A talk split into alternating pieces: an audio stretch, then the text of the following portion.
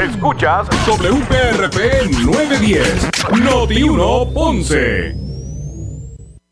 Uno Radio Group, Noti 1630 ni ninguno de sus auspiciadores se solidarizan necesariamente con las expresiones del programa que escucharán a continuación. Ponce en Caliente es presentado por Muebles por Menos. La temperatura en Ponce y todo el sur sube en este momento.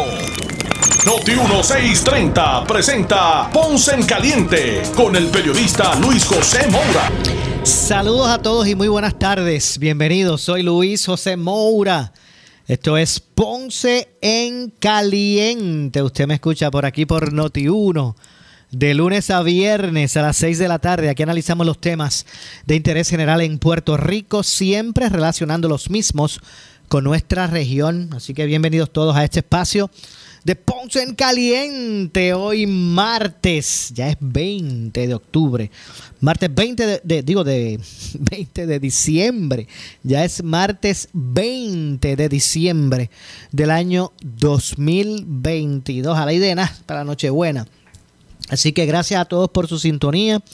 Los que nos escuchan en este momento a través de el 910 AM de Noti 1 y también a los que nos escuchan a través de la frecuencia radial FM, con, así mismo, con toda la, calidad de sonido que eso representa, a los que nos escuchan a través del 95.5 de su radio FM. Gracias a todos por su sintonía. Gracias eh, por su audiencia. Mire, hoy eh, vamos a hablar de dos asuntos que me parecen de, vital importancia.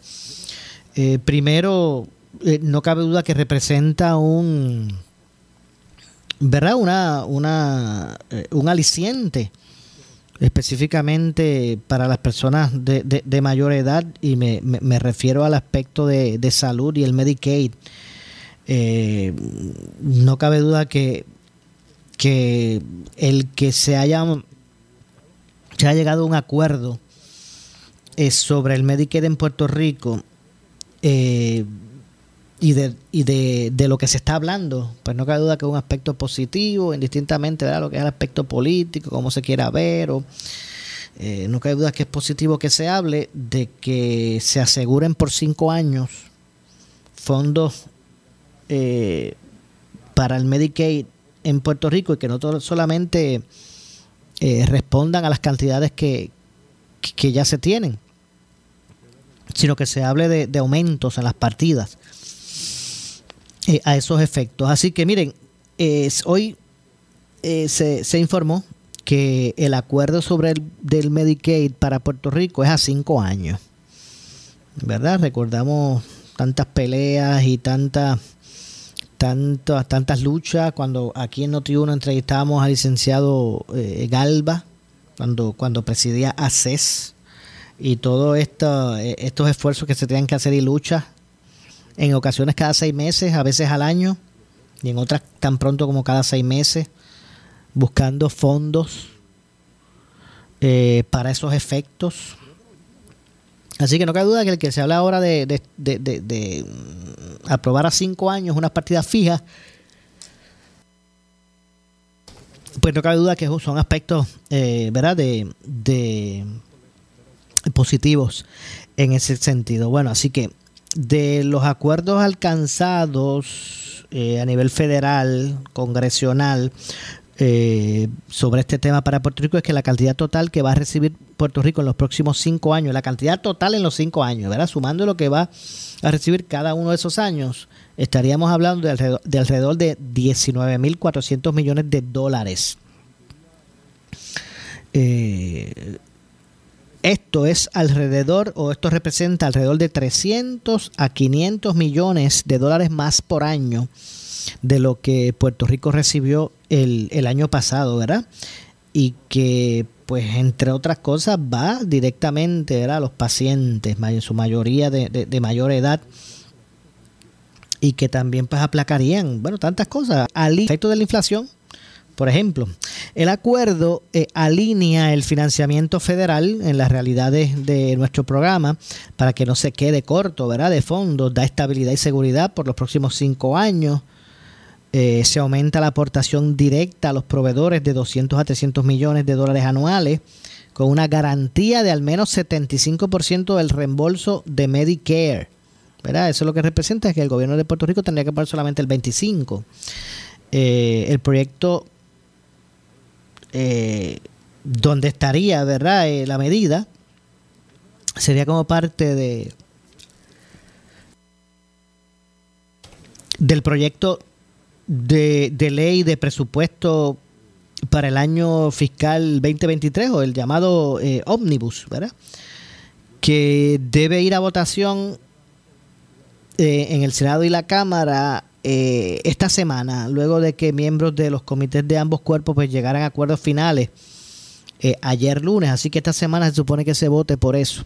Aunque este acuerdo con relación al Medicare de Puerto Rico, digo Medicaid, eh, no, esto no es que ya se aprobó, pero ya está, ya está el acuerdo, ya está en vías de, así serlo. De hecho, las posibilidades es que no tenga ningún inconveniente porque precisamente este tipo de legislación, eh, ¿verdad? Eh, tipo ómnibus, como le llama, es que mira, ponen en ese proyecto un sinnúmero de medidas. En el mismo proyecto, allá adentro ponen, como quien dice, allá adentro de ese, ese proyecto ponen muchas, muchas medidas y, y, bajan a votación, pero todas a la vez, ¿sabes? Como que en el, dentro de un mismo proyecto es a favor, eh, eh, a votar a favor o en contra del proyecto ómnibus. Ahí hay un montón de proyectos que no da pie para que individualmente se empiecen debates y espérate, ¿qué dice aquel proyecto? No, no, no, pero es que eso.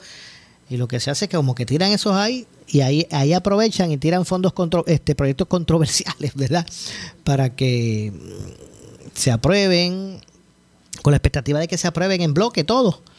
Y allí, pues, estos proyectos controversiales se, se, lanzan. Así que eso es algo positivo para el acuerdo que se eh, estima se ha llegado con relación a, estos fondos para Puerto Rico. En el pasado, pues, cada año, a veces hasta cada seis meses, había que iniciar el cabildeo, eh, ¿verdad? Y todo este tipo de, situación. Eh, el Comité de Energía y Comercio eh, federal, ¿verdad? La Cámara Federal tuvo un acuerdo en julio del 2021 para financiar el programa de Puerto Rico durante cinco años y extender la aprobación federal del 76% para el programa eh, durante cinco años. Eh, además de incluir requisitos de integridad del programa, el acuerdo final de anoche refleja en gran medida lo aprobado entonces en el comité, ¿verdad? Eh, y que extiende el financiamiento y el, el programa siento eh, por cinco años y tiene los requisitos de integridad en el programa. Así que bueno, vamos a ver cómo a la larga eh, fluye todo esto y cuál será el impacto en ese sentido. Vamos a ver cómo, cómo se desarrolla. Usted atentos aquí a Noti1 para que se entere de, del desarrollo de de lo que va a ser este proyecto, que repito, esta semana debe ser, debe firmar, ya los comités deben llevar a votación, ya los comités eh, llegaron a entendido. Así que eh, solamente se debe esperar que se, identifique la fecha para buscar la aprobación del mismo. Son las 6 con 10. 6 con 10 de eh, la tarde en minutos. vamos a estar conversando con el presidente aunque él es el presidente de la Comisión de Gobierno en el Senado de Puerto Rico, también eh, eh, eh, ¿verdad? pertenece a la Comisión de Salud en, el Senado, ¿verdad? Me refiero al... Vamos a ver si estoy llamando el número correcto. el presidente, como dije, de la Comisión de Gobierno y es, y es senador por el distrito de Ponce. Me refiero al senador Ramón Ruiz Nieves. Sea mismito, ¿verdad? En minuto vamos a estar conversando eh, con él sobre este y otros temas de interés. Así que ya mismito vamos con el senador eh, a hablar sobre este, este, tema. Así que no cabe duda que en ese sentido pues se disipa el panorama en términos de la inestabilidad o la incertidumbre más bien, más que inestabilidad, la incertidumbre de los fondos eh, que irían para atender eh, las necesidades de, de, pacientes en Puerto Rico y que eh, participan del Medicaid. ¿verdad? Era, incierto lo que iba a ocurrir con eso y esto pues garantizaría el, mismo servicio para, para los pacientes que cualifican, porque no se van a reducir los fondos en ese sentido, al contrario, aumentarían los fondos anuales en ese, en ese sentido. Así que bueno, vamos a estar atentos.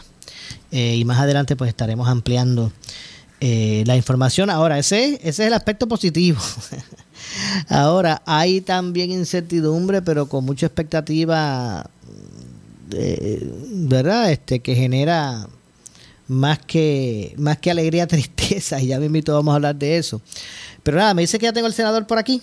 Me dicen que lo tengo por aquí. No se me vaya, no se me vaya. Me indican antes de entrar en eso, en ese otro aspecto.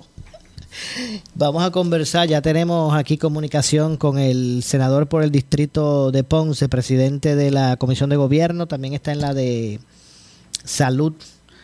Me refiero al senador Ramón Ruiz Nieves. Saludos, senador. Buenas tardes. Sí. ¿Me escucha? Estamos al aire. ¿Me escucha?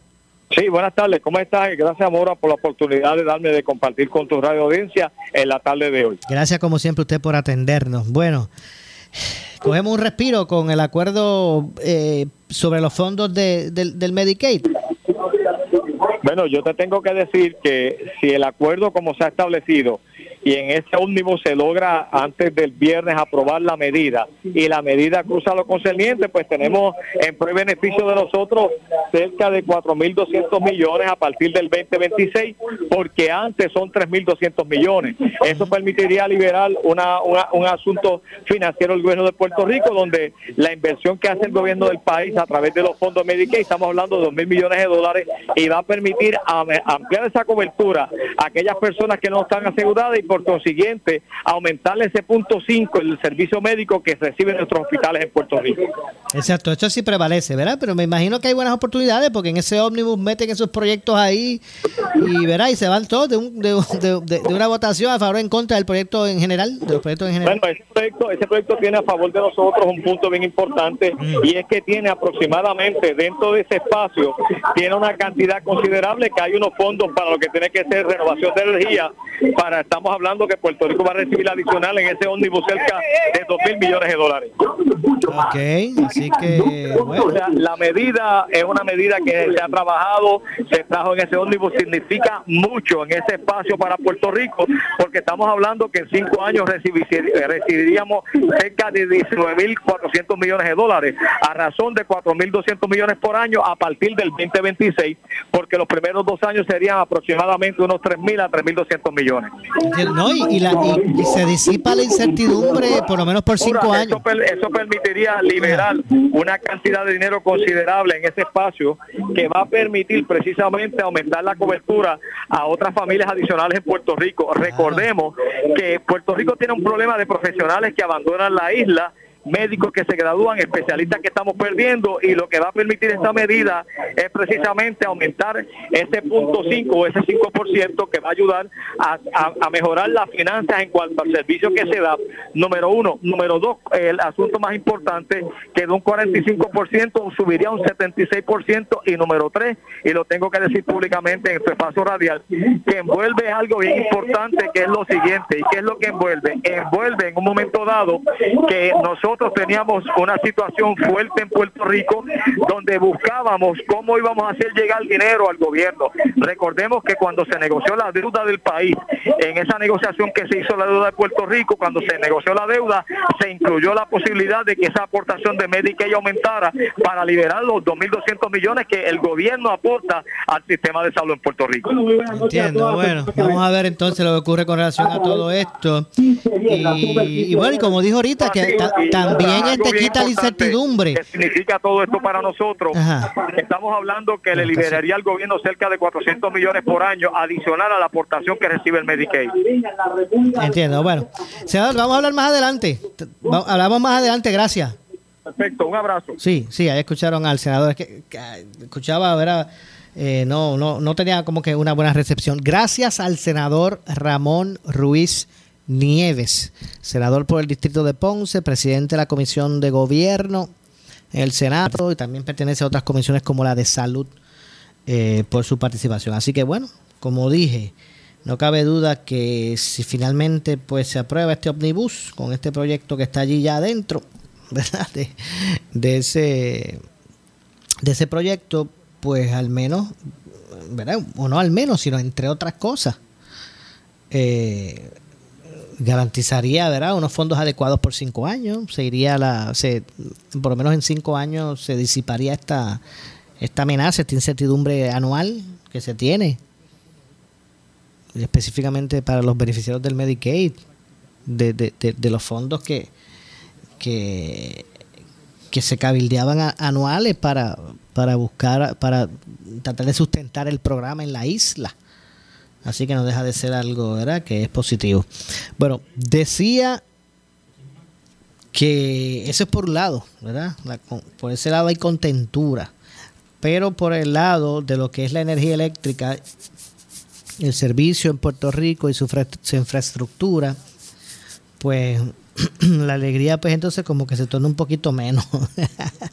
y es que, eh, ¿verdad? de acuerdo a las informaciones que han continuado trascendiendo, la reestructuración de la, de la deuda de la Autoridad de Energía Eléctrica impondría, se, se alega que impondría esa reestructuración, traería consigo ¿verdad? un ajuste severo. No un leve ajuste, no un ajustito, no solamente un ajuste, un ajuste severo en la factura, eh, tanto a, a clientes residenciales como clientes comerciales, ¿verdad? Un documento de las negociaciones entre la Junta y los bonistas revela que un hogar promedio pudiera ver un alza anual de sobre eh, mil dólares y para las industrias podría ser hasta unas cifras, millonarias, unas cifras millonarias, lo que se estarían gastando más al año. Eh,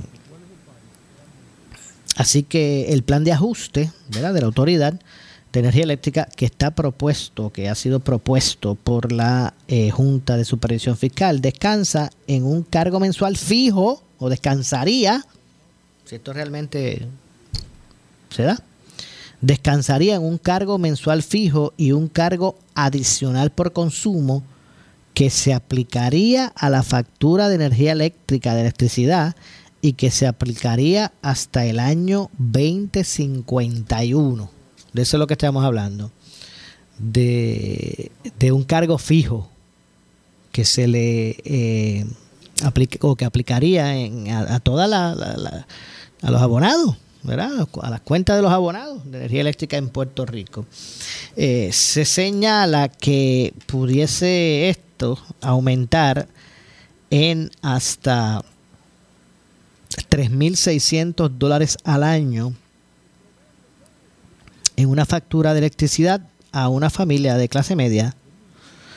una familia de clase media, eh, media de acuerdo a los, a los aumentos, pudiese al año pagar hasta 3.600 dólares más. Eh, de eso es lo que estamos hablando, ¿verdad? Eh, y de hasta 2.8 millones de dólares anuales a, por ejemplo, comercios e industrias eh, aquí en la isla eh, y que pues habría sido la razón principal para que la Junta de Supervisión Fiscal desistiera del cargo de conexión fijo eh, que negoció hace unos meses con los eh, bonistas de la Autoridad de Energía Eléctrica y optara por radicar el plan de ajuste de la, ¿verdad? en ese sentido, imponiendo un ajuste de hasta 48.5% a estos acreedores. Así que bueno, de eso, de eso es lo que estamos hablando. Eh, de que por concepto de la, de la quiebra, y ahora muchas personas se dan cuenta lo que representa, lo que representó la quiebra para Puerto Rico, porque pasaron muchos años donde había una paralización, ¿verdad? Un stay. Entonces uno que trae consigo la, quiebra, ¿verdad? La quiebra al, al, momento de uno ejercer o solicitar, reestructurar eh, sus finanzas a través de una quiebra, pues ahí se paraliza cualquier tipo de reclamación, de, de, de, pago hacia, de, hacia usted. Y así estuvo Puerto Rico por unos años, un par de años considerables, que no tenía que pagar ni un solo centavo en lo que de deuda. en lo que se establecían los parámetros de la quiebra. Y aún así, sabiendo lo que venía, no, no hicieron ajustes. Muchos, ¿verdad? De, de, los que estuvieron a cargo de, de esa responsabilidad. No se preparó para lo que viene por ahí ahora y que obviamente pues el bolsillo de la gente será el que sufra. ¿ve? Ahora es que eh, eh, vamos a conocer, ¿verdad? En, términos generales, vamos a, saber lo que representó la, la, quiebra para Puerto Rico. Y que mucha gente pues entendía como que eso era un chiste. Aquí se habla de ir a la quiebra y la gente pues sí, pues que vayan. que vayan a la quiebra, sí pues, eso. Y ahora se dan, ¿verdad? Y ahora pues llegó el momento pues de pagar. Ya se llegó, ya, ya se llegaron acuerdos a los que Puerto Rico le debía. vamos a ponerlo esa parte, desde ese punto de vista. Y ya se estableció, se establecieron los planes de pago. Pero ahora hay que empezar a pagar. Pero eso trae consigo sacrificios. Mire, como este. Ahora resulta que el, cargo por la energía eléctrica en Puerto Rico va a ser uno de los aspectos de los cuales se pretende recoger chavo para pagar. Y como dije, en ese sentido, pues se prepara eh, eh, Puerto Rico para eso. Eh, repito, un documento de las, de las negociaciones entre la Junta y los bonistas revela que eh, un hogar promedio podría ver un alza anual. Esto no es mensual, no es que van a pagar mil pesos mensuales, sino que el, el documento muestra negociaciones, repito, entre la Junta de Supervisión o Control Fiscal y, los bonistas, eh, que revela eh, que un hogar promedio podría haber un alza anual de sobre mil dólares. Y para las industrias podrían ser cifras millonarias, así mismo aumentar hasta 3.600 al año la factura de electricidad a familias de clase media y hasta 2.8 millones anuales a comercios e industrias en la isla, pues de eso habría sido una razón principal para que la Junta destinara el llamado cargo de conexión fijo y el negocio hace unos meses con los bonitas de la Autoridad de Energía Eléctrica. Así que fue la propia Junta que negoció este cargo. Eh, y entonces, pues la autoridad optara por radicar un plan de ajuste de deuda imponiendo un, recorte, ¿verdad?, de 48.5% eh, a estos acreedores. Así que, bueno, hay que estar atento al desarrollo de todos estos temas, qué es lo que va a ocurrir. Eh, y cómo es que se pretenden cumplir con, con esos eh, preceptos establecidos en la quiebra que eh, pues ya, ya hemos pasado la etapa de, comenzar a pagar. Bastante tiempo se estuvo, se estuvo en esto de, de posponer esas responsabilidades, no tan solo por los aspectos naturales que han estado afectando, sino también otros aspectos que han incidido y que como que no había permitido el desarrollo, eh, ¿verdad? Como se, como debe, se debe esperar de estos proyectos de reconstrucción. Repito, lo primero es que no encuentran mano de obra, eso es increíble. Ya vimos el ejemplo que puso aquí. ¿Verdad? Este el ejemplo que se puso aquí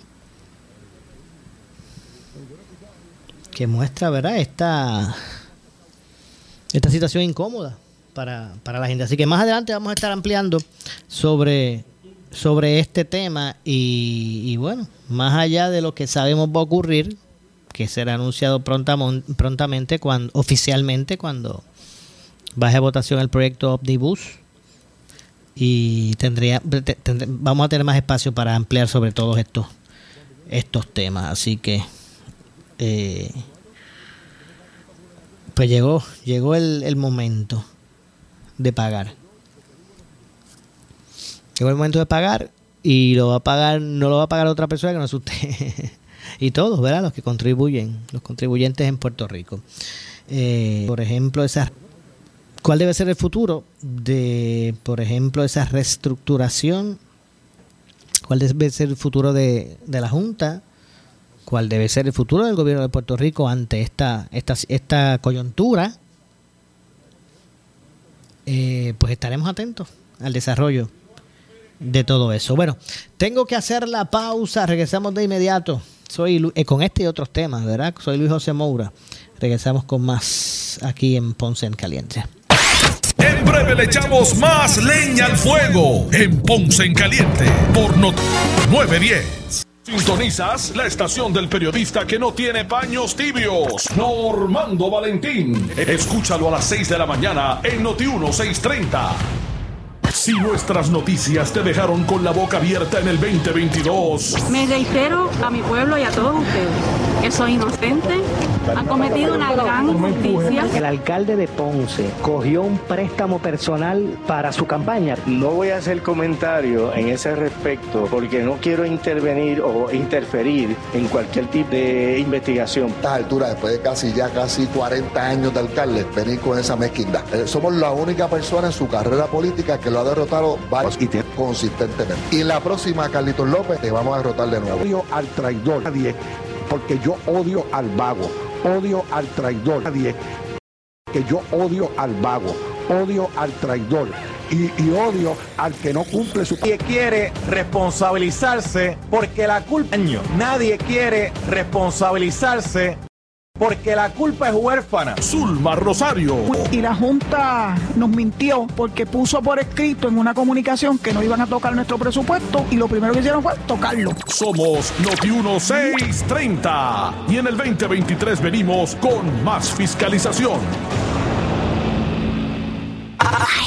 Con la app iHeartRadio puedes escuchar música, tus emisoras y los pueblitas y miles de podcasts completamente gratis. Y los puedes comprar chat cuantas veces quieras. Añade stickers, emojis, textos, envía sugerencias y comparte con todo el mundo o con tu grupo de amigos las estaciones de radio que te gustan o esa canción específica que está sonando en ese preciso momento. Recuerda que tenemos cientos de canciones para escuchar en nuestra aplicación gratuita de iHeartRadio. En nuestro canal de YouTube puedes ver entrevistas de Bad Bunny, Selena Gómez, Jennifer López y trivias, conciertos virtuales y videos de tus artistas interactuando con fans como tú. Entra ahora mismo y disfrútalos en youtube.com diagonal iHeartRadio. Y todo esto completamente gratis. iHeartRadio. Muebles por menos. Aquí encuentras todo lo que está a la moda para que decores tu hogar esta Navidad. Variedad en mercancía y entrega inmediata. En Muebles por menos no necesitas crédito y pagos bajititos siempre. Esta Navidad pásala a tu gusto visitando primero una de las tiendas de Muebles por menos en Salinas, en Villalba y frente al cementerio de la 14 en Ponce. Te esperamos en Muebles por menos. Maximizar dándote en Navidad. ¿Quieres maximizar tu dinero? Sintoniza todos los miércoles a las 8 y 45 de la mañana el segmento Tu Dinero Seguro con los expertos en seguros y planificación financiera Ángelo Díaz y Pedro Astacio. En estos tiempos de retos económicos, asesórate bien porque en la crisis no se improvisa. Para más información, contáctalos al 787-220-7775, 220-7775, 220-7775. Necesitas una enfermera, una ama de llave, necesitas un médico, pañales desechables, suplemento alimenticio o medicamentos. En Hospicio La Paz podemos ayudarle. Hospicio La Paz le provee a cada paciente de enfermedad terminal todos los servicios de cuidado médico en su hogar, a la vez que le ofrece apoyo y soporte emocional y espiritual tanto al paciente como a sus familiares. Hospicio La Paz. Llame gratis al 1-800-981-0032. 1-800-981-0032. Si tienes 40 años o más, la prevención es lo más importante para evitar el cáncer de colon, esófago o estómago. En Advance Endoscopy Center, el único centro de endoscopía ambulatoria acreditado en Puerto Rico, en Ponce Bypass, el doctor Álvaro Raymondé, gastroenterólogo por Certify, cuentan con los equipos más avanzados, incluyendo ultrasonido endoscópico para la detección temprana de lesiones que pueden desarrollarse en cáncer de colon, esófago, estómago y también cáncer de páncreas. Llámanos al 843-1129. Disfruta de la vida con tu Toyota nuevo, pero que sea de Furiel, porque Furiel te trata bien. Garantía y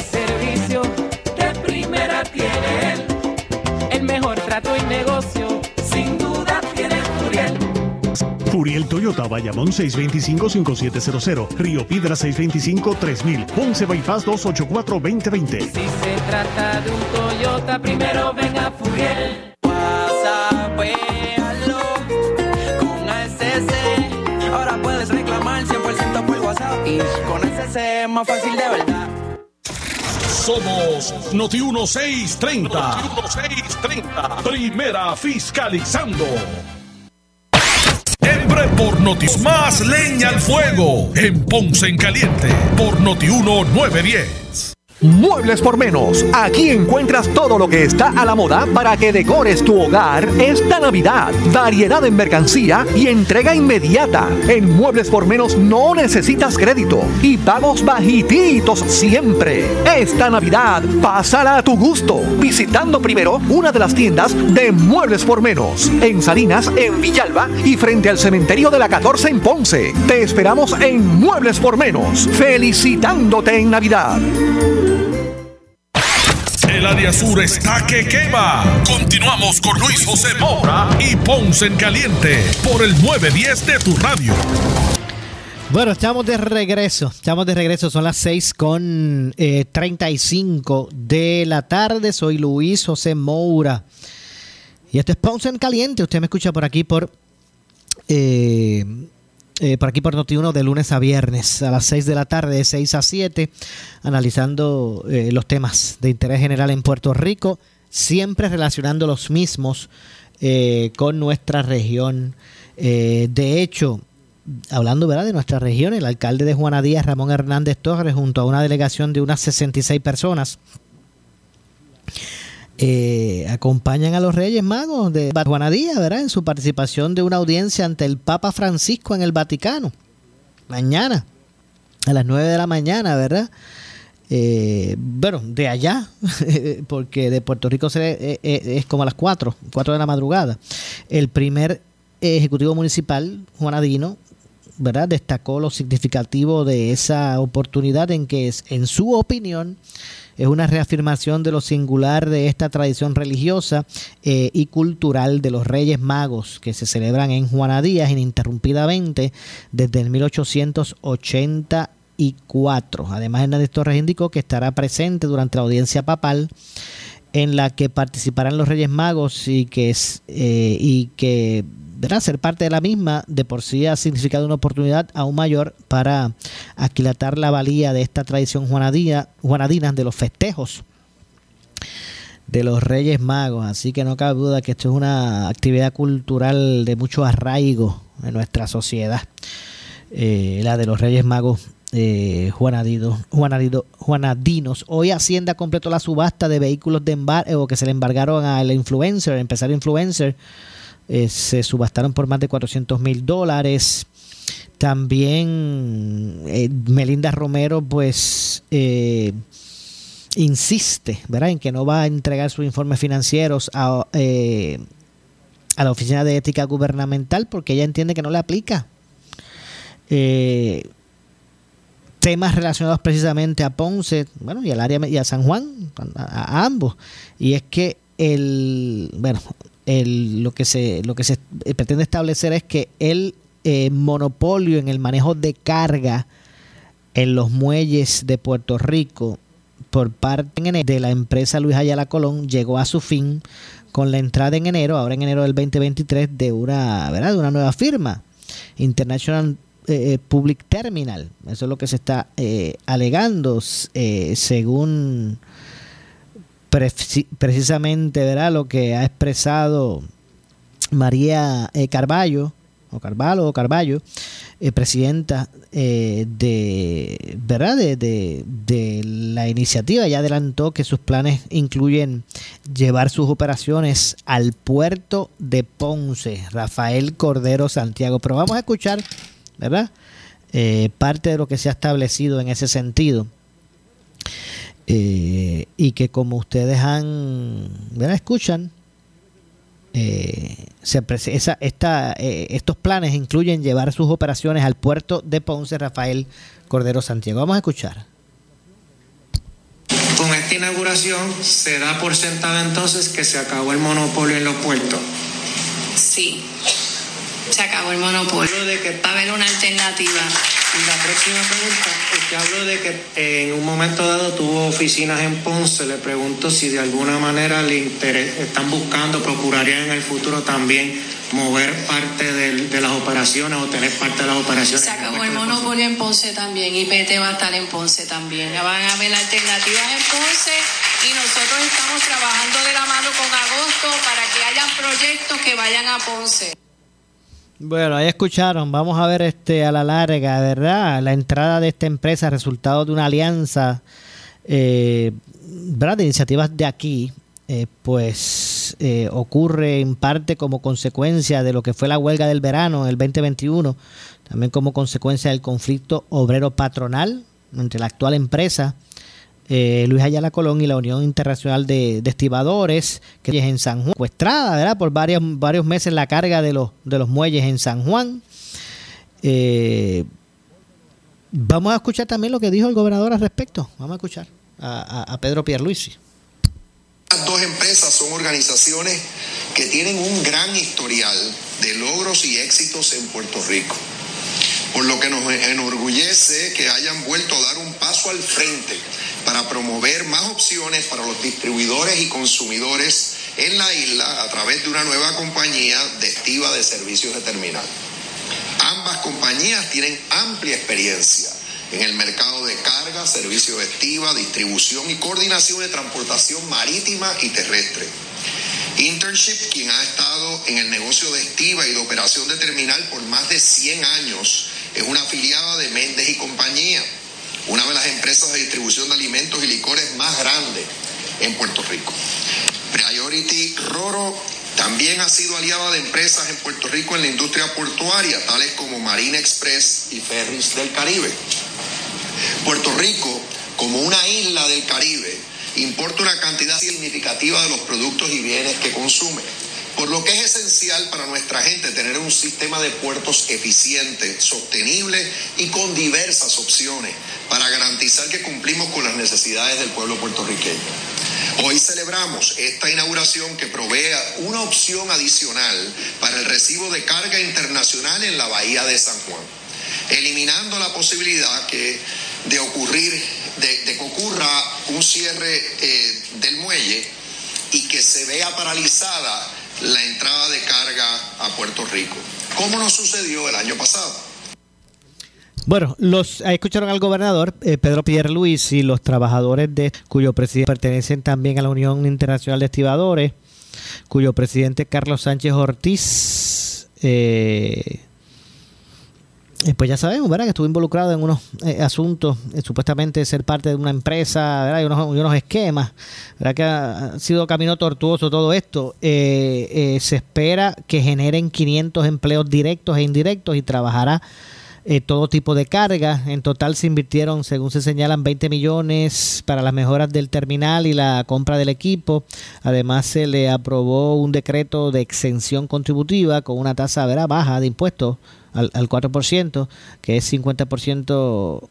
50% de exención y, y- y patentes y el 75% de, en exención en impuestos sobre la propiedad. Así que bueno, ellos aseguran que, que están mirando hacia Ponce también en todo esto. Así que vamos a ver cómo, cómo aporta, cómo aporta en ese sentido en- a esta industria esta, esta nueva alternativa. Bueno, por otro lado, el gobernador Pedro Pierluisi dijo eh, en el día de hoy que por el momento no se puede proponer un plebiscito criollo con las definiciones de estatus que se aprobaron en el proyecto HR 8393 en la Cámara de, Representantes Federal. En otras palabras, que sea una consulta solamente eh, estadidad, independencia y libre asociación. Pero vamos a escuchar precisamente el argumento. ¿Cuál es el argumento del gobernador al respecto? Hacer un plebiscito criollo como se lo propuso Steny Hoyer. Eso no se está, no está planteado ahora mismo. Steny Hoyer indicó que eso es una posibilidad, pero nosotros estamos enfocados en los tres días que restan de esta sesión y luego de eso, si no se convierte en ley el HR 8393, nos vamos a enfocar en el Senado y en la Cámara Federal vamos a insistir que se, que, eh, que se logre la aprobación de un proyecto de ley que resuelve este problema del estatus que tenemos.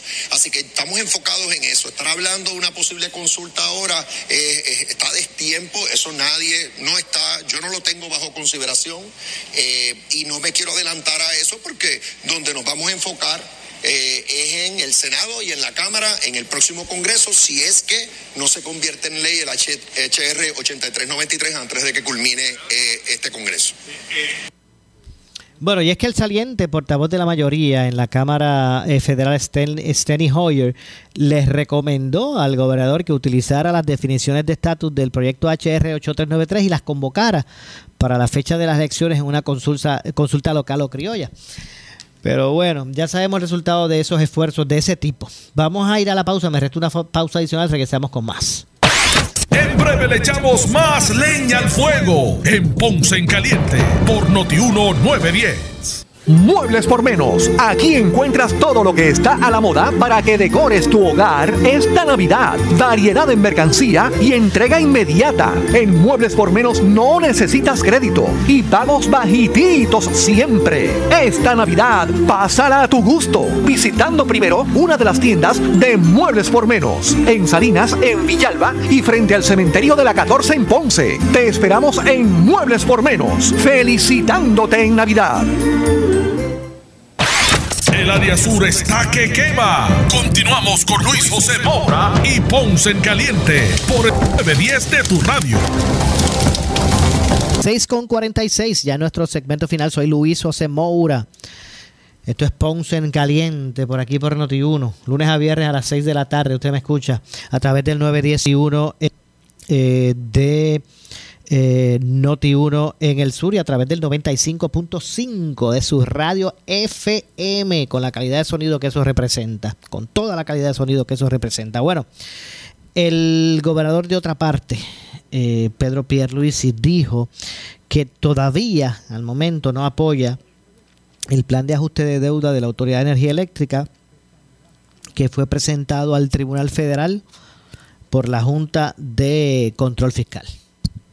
Vimos algo en este plan de ajuste, todo el que tiene subsidio se le está honrando. O sea que las personas de bajos recursos y demás no van a ver ningún tipo de impacto porque se les va a honrar su subsidio. O sea que eso, eso yo lo veo con buenos ojos. Pero yo todavía no estoy endosando este plan porque yo quiero ver en dónde acaba.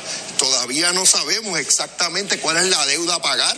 Eso es verdad en los reportajes que dijeron que no está eh, precisada. Así que eh, eh, para mí sería prematuro yo estar endosando algo cuando no sabemos, nadie sabe exactamente cuál va a ser la deuda eh, luego de la reestructuración.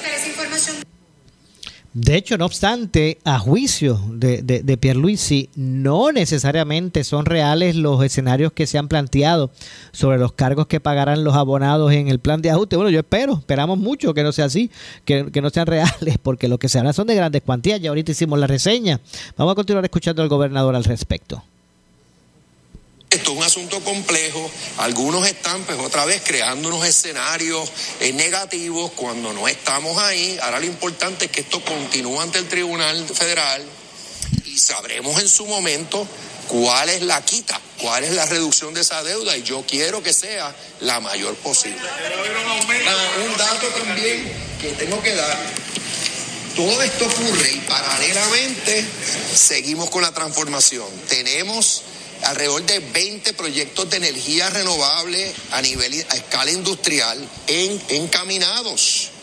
Cuando se vayan conectando esos proyectos de energía renovable, se van, vamos a tener que estar eh, desconectando o apagando unidades generatrices de la Autoridad de Energía Eléctrica.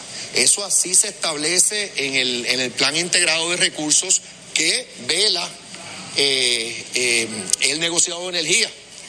Eh, o sea que vamos a tener ahorros en la medida que la energía renovable va, ent- va entrando al sistema y se apaguen las unidades, algunas de las unidades generatrices de la autoridad que queman eh, petróleo, vamos a tener unos ahorros significativos. O sea que por eso el estar ahora diciendo, ah, esto va a conllevar tanto más, no, eso es totalmente especular, porque los costos de la autoridad van a variar. Vamos a ver reducciones en los costos de la autoridad a futuro en la medida en que incorporemos más energía renovable en el sistema, que para lo cual estamos totalmente comprometidos. Bueno, así que básicamente eso fue parte de lo expresado por el, el gobernador al respecto. De hecho, de acuerdo con el gobernador, se debe tomar en cuenta que la entrada eh, de energía renovable y la construcción de proyectos nuevos eh, van a generar unos ahorros en las operaciones de, de la Autoridad de Energía Eléctrica. Vamos a continuar escuchando sus expresiones. No necesariamente, en su momento sí está la posibilidad, pero no necesariamente porque, como digo, eh, hay unos ahorros que vienen porque se van a estar eh, eh, apagando unidades generatrices en la, en la medida en que entre más energía renovable al sistema y también porque todo esto también depende de cuáles son los ingresos que está generando la autoridad de año en año. Es la autoridad la que va a tener que pagar la deuda que reste aquí después de toda esta quiebra. Oye, y tenemos que recordar, aquí hay una deuda que se acumuló por, e, por décadas. Es una deuda que se ha paralizado su pago, pero eso es porque estamos en, en, la quiebra, en el proceso de quiebra. Cuando culmina el proceso de la quiebra, va a quedar algo de deuda. ¿Qué cantidad? Yo quiero que sea la menor posible. Esa vamos a tener que pagarla de los recursos de la autoridad. Entonces todos aquí lo que están es computando la deuda diciendo y añadiéndoselo a la factura actual. Y eso no funciona así. ¿Qué tiene actualmente la autoridad? tiene los que tiene presupuestado. O sea, estamos hablando del dinero que de bienes, sí. se Bueno, los recursos principalmente vienen, sí, de los del, del pago de la luz. Eh, tanto por residentes como comercios, como industrias, el propio gobierno, de ahí es que viene. Pero otra vez... Es, lo que usted dice ahora mismo. Bueno, pero no necesariamente conlleva un pago adicional. Ahora, la deuda, la deuda de la autoridad es parte de sus gastos. Y sí, el pueblo de Puerto Rico es el que paga por los gastos de la autoridad, sean los que sean incluyendo su deuda. Pero ahora lo que estamos es un proceso de reducir esa deuda. El pensar que esa deuda va a bajar a cero eh, no es correcto. Y yo no voy a estar eh, eh, creando esa expectativa porque eso sería engañar al pueblo. Eventualmente vamos a saber cuánto de la deuda que acumuló la autoridad, que cuando incluyen las pensiones está hablando de 12 mil millones de dólares alrededor, alrededor de 12 mil millones de dólares, vamos a saber cuánto de esa deuda. Bueno, Finalmente, ¿verdad? Finalmente el primer ejecutivo, eh, eh Pedro Pierluisi del, del país, eh, eh, rechazó, ¿verdad? O, han, rechazado, el gobernador rechazó y dice que, que, está extraño la supuesta propuesta de, de la Junta de Control Fiscal eh, para que Luma Energy solicite información de los contribuyentes para poder calcular a base de los ingresos los cargos que tendrían que pagar por abonados en la Autoridad de Energía Eléctrica. Vamos a escuchar ¿verdad? lo que dijo el gobernador al respecto. Sí, pero eso está un tanto, eso realmente está un tanto extraño. El cargo ahora mismo tenemos un cargo base que le aplica a todos, salvo eh, pues los que tienen subsidios en algunos casos, ¿no? Pero por regla general es un cargo base que está en la factura. Ese cargo base que se llama la tarifa, eso puede haber revisión tarifaria de cuando en cuando. Eso conlleva un proceso de vistas públicas. Eso quien lo lleva a cabo es el negociador de energía. En, en el futuro pudiéramos tener un proceso de revisión tarifaria. Hasta el momento no se le ha pedido al negociado de energía que aumente la tarifa por uno estar con el cargo base, que es como el cargo por conexión, por, por uno estar conectado a la red. La información de los contribuyentes no llegaría a Luma, o sea, no, eh, no, no me parece que eso es correcto, ciertamente no, eso no es correcto, eso me parece que no es correcto.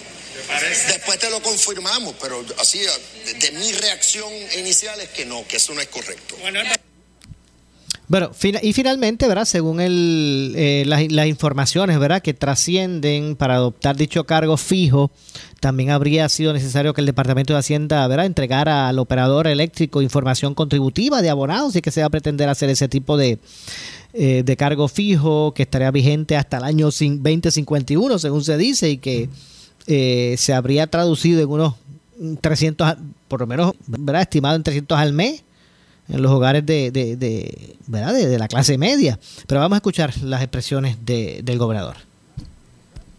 La Junta de Supervisión Fiscal no. Escuchar las expresiones sobre eso. Eh, eh, de hecho, disculpen, en, esto vamos a escuchar las expresiones sobre eso eh, y esa posibilidad de la intervención de Hacienda del propio ¿verdad? secretario en ese sentido, Francisco Párez. Vamos a escuchar lo que dijo no vienen obligados a hacerme, a hacerme esa, esa consulta. Eh, en teoría, ¿verdad? Según el Estado de Derecho, la Junta de Representantes eh, del Gobierno de Puerto Rico, y en este caso la autoridad, en este proceso de, quiebra, para presentar los distintos mecanismos para ¿verdad? poder cubrir con nuestra, nuestras obligaciones según promesa. Eh, así las cosas, la información que tengo en conversaciones con, con el secretario de Estado y, director de, la FAF, el secretario Omar Marrero, es que esto se presentó como parte del proceso de mediación por parte eh, de la Junta y que fue rechazado por el, por, el gobierno, por el gobierno de Puerto Rico. Hoy hay un documento del plan de ajuste que se encuentra en una etapa de evaluación ante los tribunales. Hay varios aspectos que, nosotros encontramos positivos, que protegen eh, las pensiones, de igual manera reduce dramáticamente el, total de la deuda casi, ¿verdad? En la, mitad del total adeudado en la, en la actualidad y nosotros vamos a estar monitoreando el progreso. Lo que quiero aclarar al pueblo de Puerto Rico es que yo no he compartido la información contributiva eh, que tienen acá los contribuyentes ante el, Departamento de Hacienda, ni a Luma, ni cualquier otro componente eh, privado, eh, de hecho, ni público, ¿verdad? Para el nivel de información que se necesita para esto, yo incluso pienso que se necesita legislación. recordemos que, la información contributiva viene protegida, ¿verdad? Por la Carta de Derechos del Contribuyente, que ahí está la, la famosa tarja eh, y de igual manera nos requiere a nosotros, por regla general, que cuando se le va a compartir información a un tercero, eh, este, eh, los contribuyentes deben ser notificados y por regla general el contribuyente debe refrendar compartir esa, esa información. En cuanto al alcance de la Junta de Supervisión Fiscal con información contributiva, nosotros hemos reiterado nuestra posición en otros casos que para que nosotros podamos compartir información específica de contribuyentes, que, los funcionarios de la Junta puedan identificar el nombre, el número de seguro social u otra información demográfica, más la información de la planilla, requiere refrendo de parte de, los contribuyentes, por lo cual tampoco a la Junta de Supervisión Fiscal se le ha compartido información específica de contribuyentes. Sí se le ha provisto información que se llama protegida, que se borra ¿verdad? la información eh, de contribuyentes en particular y sí se envía información de índole contributiva para que ellos puedan hacer sus análisis económicos, pero siempre preservando eh, la identidad eh, que no se le no se le emite ¿verdad? a los compañeros bueno, ahí escucharon las, escucharon las declaraciones del secretario de Hacienda. Lamentablemente se nos ha acabado el tiempo. Yo regreso mañana, como de costumbre, a las 6 de la tarde, aquí en Ponce en Caliente. Soy Luis José Moura, que se despide, pero usted, amigo y amiga que me escucha, no se retire, porque tras la pausa, el compañero, el gobernador de la radio, Luis Enrique Falú, será lo próximo. Tengan todos buenas noches. Ponce en Caliente fue traído a ustedes por Muebles por Menos. Esta es la estación de Enrique Quique Cruz. WPRP 910 AM, W238DH 95.5 FM en Ponce, WNO 630 AM, San Juan, Noti 1 630. Primera fiscalizando. Uno Radio Group, Noti 1630 ni ninguno de sus auspiciadores se solidarizan necesariamente con las expresiones del programa que escucharán a continuación.